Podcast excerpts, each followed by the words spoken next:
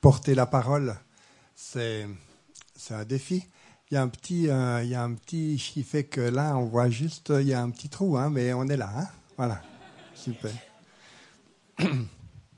Oui, c'est un plaisir de se retrouver au milieu de vous. C'est un plaisir de voir tranquillement des choses euh, reprendre. C'est un plaisir d'entendre euh, Anita et Gégé. C'est un plaisir d'entendre la réalité d'une communauté. Puisque le thème d'aujourd'hui, vous l'avez vu sur l'annonce, c'est être ensemble. Et pour moi, j'ai envie de vous dire, comme on l'a dit toute cette année aux Bergères de Saint-Loup, il y a plus à être ensemble. Il y a plus à être ensemble. Alors j'aimerais vous lire un verset bizarre. Peut-être que vous allez vous dire, mais de quoi il parle celui-là? C'est dans l'évangile de Matthieu au chapitre 11, le verset dit ceci. Es-tu celui qui doit venir ou devons-nous en attendre un autre? Es-tu celui qui doit venir ou devons-nous en attendre un autre? Alors ça, c'est un petit test. Qui est-ce qui dit ça? Non. Presque, hein? Les disciples de Jean-Baptiste. Hein? Pas Jean-Baptiste, il est en prison à ce moment-là. Les disciples de... Et à qui est-ce qu'il s'adresse? À Jésus. Et pourquoi est-ce qu'ils disent ça? Parce que Jean-Baptiste leur a demandé. Donc on pourrait dire que s'il en avait la possibilité, Jean-Baptiste aurait dit, Es-tu celui qui doit venir ou devons-nous en attendre un autre? Et moi, j'en ai déjà souvent parlé, mais le fait que Jean-Baptiste pose cette question, pour moi, c'est un mystère. Parce que Jésus a dit de Jean-Baptiste qu'il était le plus grand de tous les prophètes, d'une part. Donc, il connaît des choses de Dieu au-delà de tout ce qu'on peut imaginer. Donc, il sait bien que Jésus est le Christ. Deuxièmement, si vous vous souvenez, il est le tout premier à avoir reconnu en Jésus le Messie, l'agneau de Dieu. Vous vous souvenez quand ça s'est passé? Avant. Avant. Quand il y a la rencontre de Marie et d'Élisabeth enceinte, le texte nous dit que le bébé chez Élisabeth a tressailli. Alors, tressailli, c'est de la rigolade, parce que quand vous lisez le texte grec, c'est pas qu'il a tressailli, c'est qu'il a bondi. Alors, je sais pas comment il a fait, mais il a bondi. Je boing, je boing, je boing, je boing. Parce que déjà là, Jean-Baptiste reconnaît dans le ventre de Marie le Messie. Et puis ensuite, c'est au baptême. Vous avez raison. Vous vous souvenez que Jean-Baptiste est dans le désert, il est un prophète vêtu de peau de je sais plus quoi, de, de, chameau, ou je sais plus, il mange des sauterelles, un vrai prophète, quoi. Et il baptise les gens. Et il les baptise pour la repentance. Et il y a la foule qui vient. Et il baptise, et il baptise, et il baptise, et c'est jamais le bon. Ben, lui, lui, il attend le Messie et il y a un pharisien, plouf, et il y a un soldat, plouf, et il y a un collecteur d'impôts, plouf, c'est jamais le bon. Et puis tout à coup, le texte nous dit, il voit apparaître Jésus et il s'écrie, c'est lui. Il n'y a aucun doute, c'est lui. C'est l'agneau de Dieu celui qui ôte le péché du monde, celui dont je ne suis pas digne de délier la courroie des sandales. Moi je vous baptise d'eau, mais lui vous baptisera de feu. Jean-Baptiste, il est clair. Depuis le début, il a une révélation de Dieu. Ce gaillard, c'est Jésus, c'est le Messie, c'est celui qu'on attend. Et là, il demande, es-tu celui qui doit venir ou devons-nous en attendre un autre? Qu'est-ce qui s'est passé? Alors on n'en sait rien. Et puis c'est ça qui est chouette quand on ne sait pas, c'est qu'on peut faire des hypothèses. Alors il y a beaucoup d'hypothèses, mais j'aimerais en partager une avec vous ce matin. Vous avez bien compris, ce n'est pas une doctrine, c'est une hypothèse, mais elle n'est pas idiote. Jean-Baptiste, c'était un rugueux. Jean-Baptiste, il dénonce le péché. Jean-Baptiste, il annonce le jugement de Dieu. J'ai envie de dire, Jean-Baptiste, il dit aux gens, repentez-vous ou... ou. Jean-Baptiste, il va dénoncer l'inceste, il va dénoncer les, mauvaises habitudes, il va dénoncer les faux impôts, il dénonce le péché, il met le péché en évidence et il dit aux gens repentez-vous, sinon vous êtes foutus. Ça va si je dis ça comme ça? Bon. Et puis Jésus, lui, il va manger avec les pécheurs il libère la femme adultère. Ou de temps en temps, il dit bien que ça va chauffer, mais il le dit gentiment, poliment, plein de grâce. Et quelque part, on mesure qu'il y a un écart entre le ministère de Jean-Baptiste et le ministère de Jésus. Non pas dans le contenu, mais dans la forme. Et si on lit bien les évangiles, on comprend que depuis le baptême de Jésus, Jean-Baptiste n'a plus eu de contact avec l'équipe à Jésus. Jean-Baptiste, il a été isolé de l'équipe à Jésus. Il n'a pas fait exprès, hein, il s'est retrouvé rapidement en prison. Ça, c'est pas de chance, mais il n'a pas fait exprès. Donc Jean-Baptiste, il a été isolé de la future et naissante communauté qui va devenir le corps du Christ et qui plus tard sera l'Église. Il a été seul. Et dans sa solitude, il n'a pas pu réaliser ce qui était en train de se passer.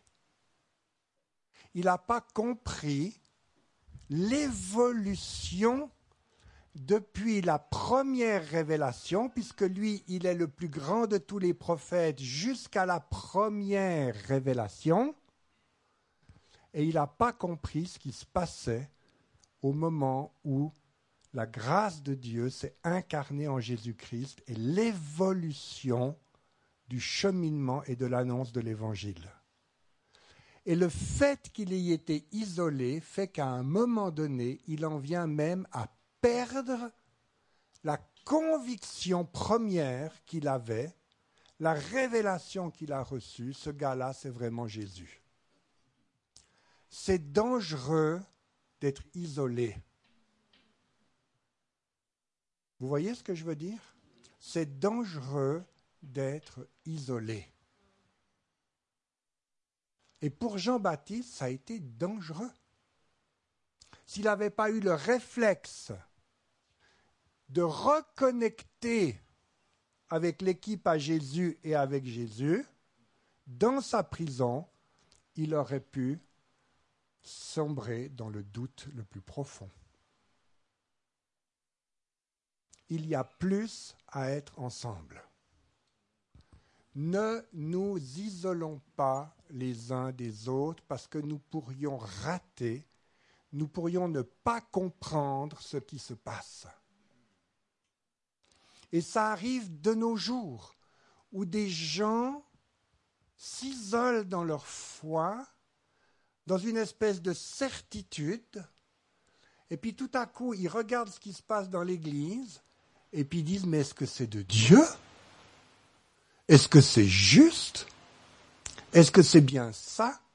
Parce qu'ils n'ont pas grandi avec le reste du corps du Christ. On a connu ça dans l'histoire de la louange. On a connu ça dans l'histoire des dons spirituels. On a connu ça dans l'histoire de l'engagement social de l'Église. On a connu ça dans plein de domaines où des gens qui n'ont plus été connectés avec l'Église se sont retrouvés avec les mêmes questions que Jean-Baptiste. Est-ce que c'est de Dieu? D'où l'importance de rester connectés les uns aux autres. Je prends un autre exemple biblique, parce que j'aime bien la Bible. Vous vous souvenez à un moment donné dans le livre des actes, dans le livre des actes, on a Pierre, le juif,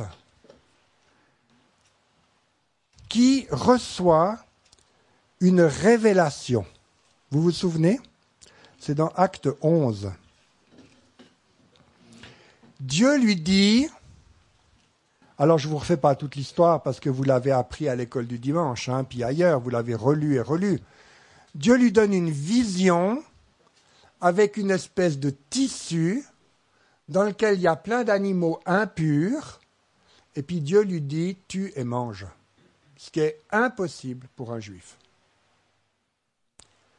Et puis Pierre, il comprend, parce qu'il y a tout l'appel de Corneille ensuite, le païen, les Juifs n'entraient pas chez les païens. Hein. Ce n'était pas permis. Comme il y a encore 50 ans à l'Église, ce n'était pas vraiment permis d'avoir une batterie dans la louange. Mais Dieu lui parle et il lui donne une révélation révolutionnaire. Le salut est aussi pour les païens. Vous vous souvenez de ça? Le réflexe de Pierre, c'est d'obéir à Dieu. Et puis ensuite, c'est de parler avec le reste de l'Église qui était fâché. Je vous lis deux versets. Acte 11, verset 4, si je vais bien pris mes notes. Donc tous les apôtres étaient là, ils lui disent mais qu'est-ce que c'est que cette histoire? Tu as été chez les païens, ça va pas du tout. Est-ce que c'est de Dieu? Est-ce que tu es encore un disciple? Est-ce que les mêmes questions que Jean-Baptiste Pierre se mit à leur exposer d'une manière suivie ce qui s'était passé. Et il leur raconte. Et quelques versets plus tard, au verset 18, il nous est dit, Après avoir entendu cela, ils se calmèrent et ils glorifièrent Dieu en disant, Dieu a donc accordé la repentance aussi aux païens afin qu'ils aient la vie. Si Pierre, mes amis, si Pierre n'avait pas eu le réflexe de rester connecté au risque de la difficulté, au risque de la colère des autres, au risque de ne pas être compris, au risque de ne plus être aimé, au risque de ne plus être considéré comme un apôtre, si Pierre n'était pas resté connecté, nous n'aurions pas le salut aujourd'hui. C'est aussi simple que ça. Restons connectés les uns aux autres et exposons les choses que Dieu nous a données, partageons nos révélations, écoutons celles des autres, discernons ensemble et prenons le risque d'évoluer et de grandir ensemble.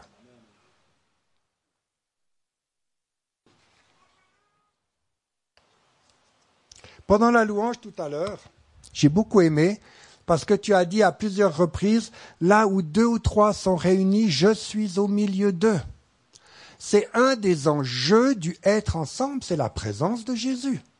Il y a des gens qui disent, moi je serai chrétien tout seul parce que comme ça c'est plus facile. Oui, c'est plus facile, ça c'est vrai. Non mais enfin je sais pas comment vous êtes les uns avec les autres, mais de temps en temps il y a des frères et des sœurs qui nous tapent sur le système, non? Ça arrive. Enfin moi en tout cas moi ça m'arrive. Et puis moi je tape sur le système des gens, des fois. Mais si nous voulons la présence de Jésus, nous n'avons pas le choix. On doit se réunir. Tout seul, tout seul, Jésus habite en moi, mais il n'est pas au milieu de moi et moi et moi. Parce qu'il est au milieu de son corps, et son corps est fait de membres et de membres différents qui s'articulent les uns aux autres. L'enjeu du être ensemble, c'est la présence même de Jésus. Si nous étions des chrétiens isolés, tout à fait isolés, je ne parle pas de, quelqu'un qui doit passer par l'isolement pour des raisons difficiles de, tout ce que vous voulez, je ne parle pas de ça, je parle de isolé dans le cœur, isolé en disant je n'ai pas besoin des autres. Si nous étions des chrétiens comme ça, la présence de Jésus sur terre ne serait plus garantie. C'est aussi simple que ça. C'est un des enjeux, le premier des enjeux. Deuxième enjeu, c'est juste avant. Jésus leur a dit, si deux d'entre vous s'accordent sur la terre pour demander une chose quelconque, elle leur sera accordée par mon Père qui est dans les cieux. Si deux d'entre vous s'accordent, faut s'accorder, hein. Mais si deux d'entre vous s'accordent et qu'ils demandent à Dieu une chose quelconque, elle leur sera accordée. Souvent on dit, mais, enfin moi des fois je dis, Seigneur, tu es long à exaucer ma prière. Puis tout à coup je réalise que c'est ma prière. C'est pas notre prière. J'ai pas pris le temps d'aller m'accorder avec quelqu'un. J'ai pas pris le temps d'aller partager et de prier avec une personne. Alors, quand on a la chance d'être en couple, on peut encore vite le faire en couple. On peut réparer ça. Mais, bien souvent, bien souvent, ce que la vie nous a montré, et l'expérience de foi, c'est que quand je peux partager avec quelqu'un et m'accorder avec quelqu'un et prier avec quelqu'un, la réponse de Dieu est beaucoup, beaucoup plus évidente. Moi, j'aimerais vous encourager à faire ça. Si vous avez un sujet de prière qui vous tient à cœur, à la fin du culte, vous allez vers un frère ou une sœur, vous lui dites j'aimerais partager avec toi, pas besoin de raconter toute votre vie, hein, j'aimerais partager un sujet de prière, j'aimerais qu'on s'accorde sur le fait qu'ensemble, on va apporter ce sujet à Dieu. Puis vous le faites. Et puis la semaine prochaine, vous listez les témoignages de réponse de Dieu. Vous serez impressionné. Vous serez impressionné.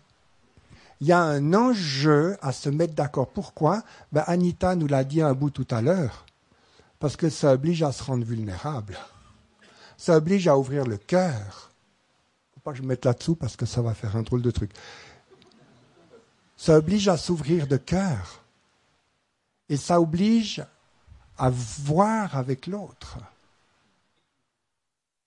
et venir ensemble devant Dieu avec cet accord dans la demande. C'est le deuxième enjeu. Ça vous va? Il y a un troisième enjeu. Est-ce que quelqu'un connaît le psaume 133 par cœur?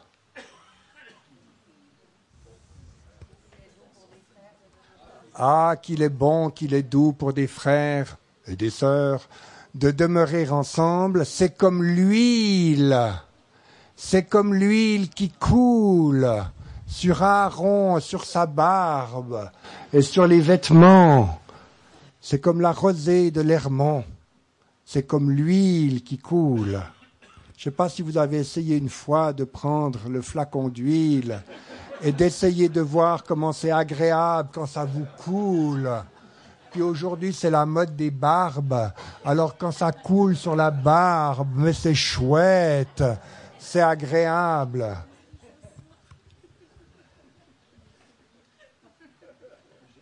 C'est pas ça. Cette huile qui coule, c'est quoi? C'est l'onction de Dieu? Ah, qu'il est bon, qu'il est doux pour des frères de demeurer ensemble, parce que quand on est ensemble, l'onction de Dieu est présente. Ce qui a oint le Christ, l'onction de Dieu est présente. On a des théologies aujourd'hui qui disent, je me mets dans ma chambre et je dis, Seigneur, donne-moi ton onction. Puis quand j'aurai ton onction, je sortirai de ma chambre, un peu comme Superman, et puis je répandrai l'onction. Peut-être. Je ne veux pas dire non, ça peut arriver. Mais ce que je sais, c'est que la parole de Dieu dit, c'est quand les frères et les sœurs sont ensemble, que l'onction de Dieu coule sur le groupe et que cette onction se répand et fait du bien à toute la contrée comme la rosée de l'Hermont. On veut transformer nos villes et puis on veut le faire tout seul. C'est quand on est ensemble. C'est le troisième enjeu. Si on veut la présence, si on veut la puissance, la réponse à la prière, et si on veut l'onction, on n'a pas le choix. Nous sommes appelés à être ensemble. C'est pour ça qu'une des rares prières de Jésus qu'on connaisse, c'est qu'il soit un comme nous sommes un. C'est une des rares où on connaît le contenu. Hein. Vous pouvez chercher dans, dans la Bible, il n'y en a pas beaucoup. Qu'il soit un comme nous sommes un. Je ne prie pas uniquement pour eux, mais encore pour tous ceux qui croiront. Donc c'est pour nous. Si on s'isole, si on n'est plus ensemble, on risque de perdre sa foi, on risque de perdre sa révélation, on risque de ralentir la révélation qui continue à se développer sur le corps du Christ, et on perd notre capacité à répandre sur les autres cette huile que Dieu nous donne.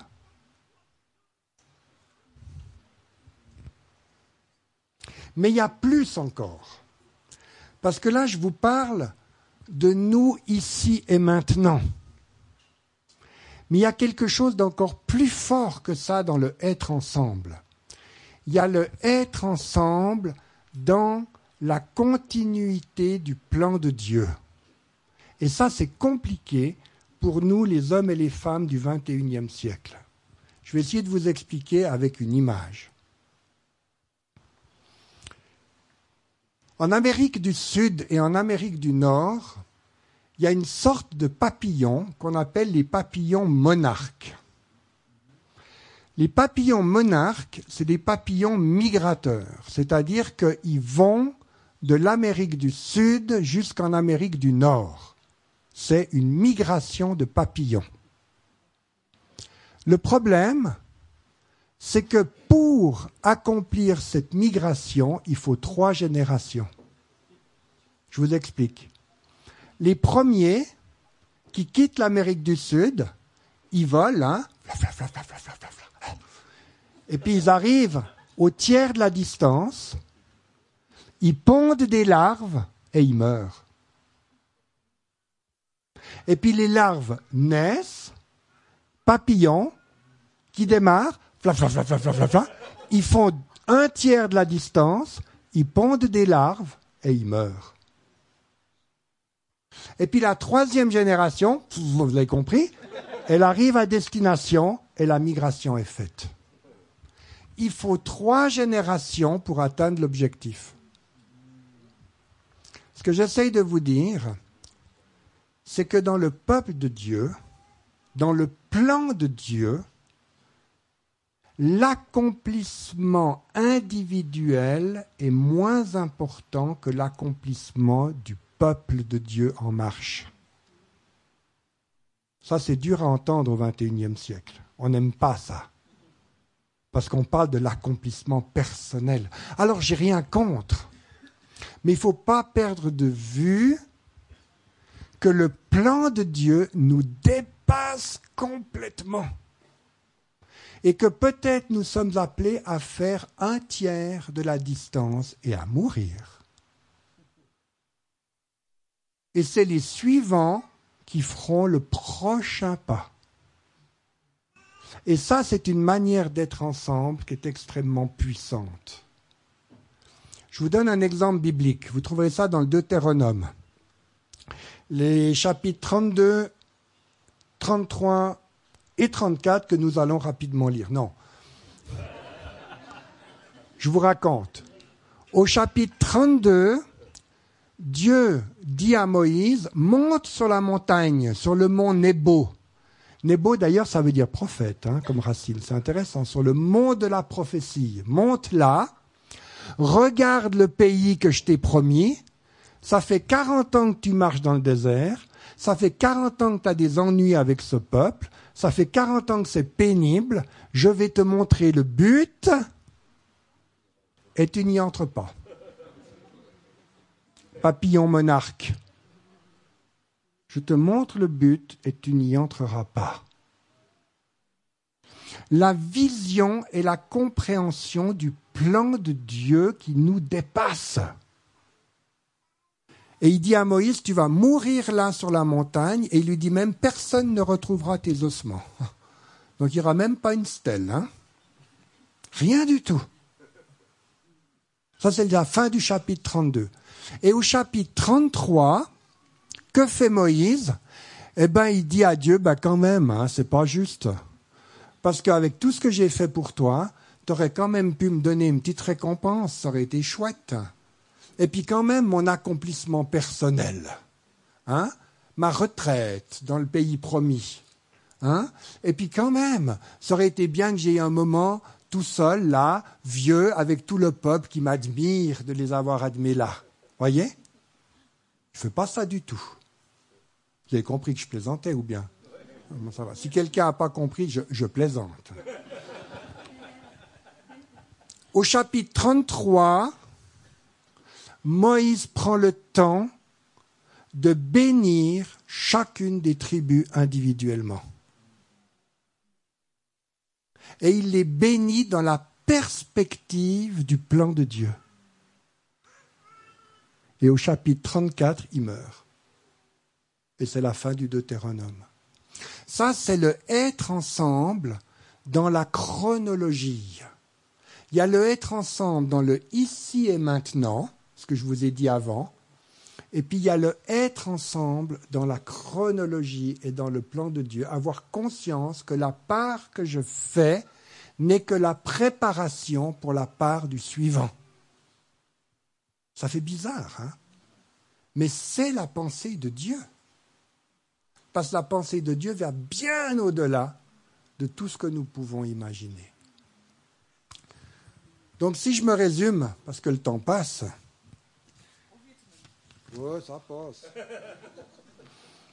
Si je me résume, être ensemble n'est pas toujours facile.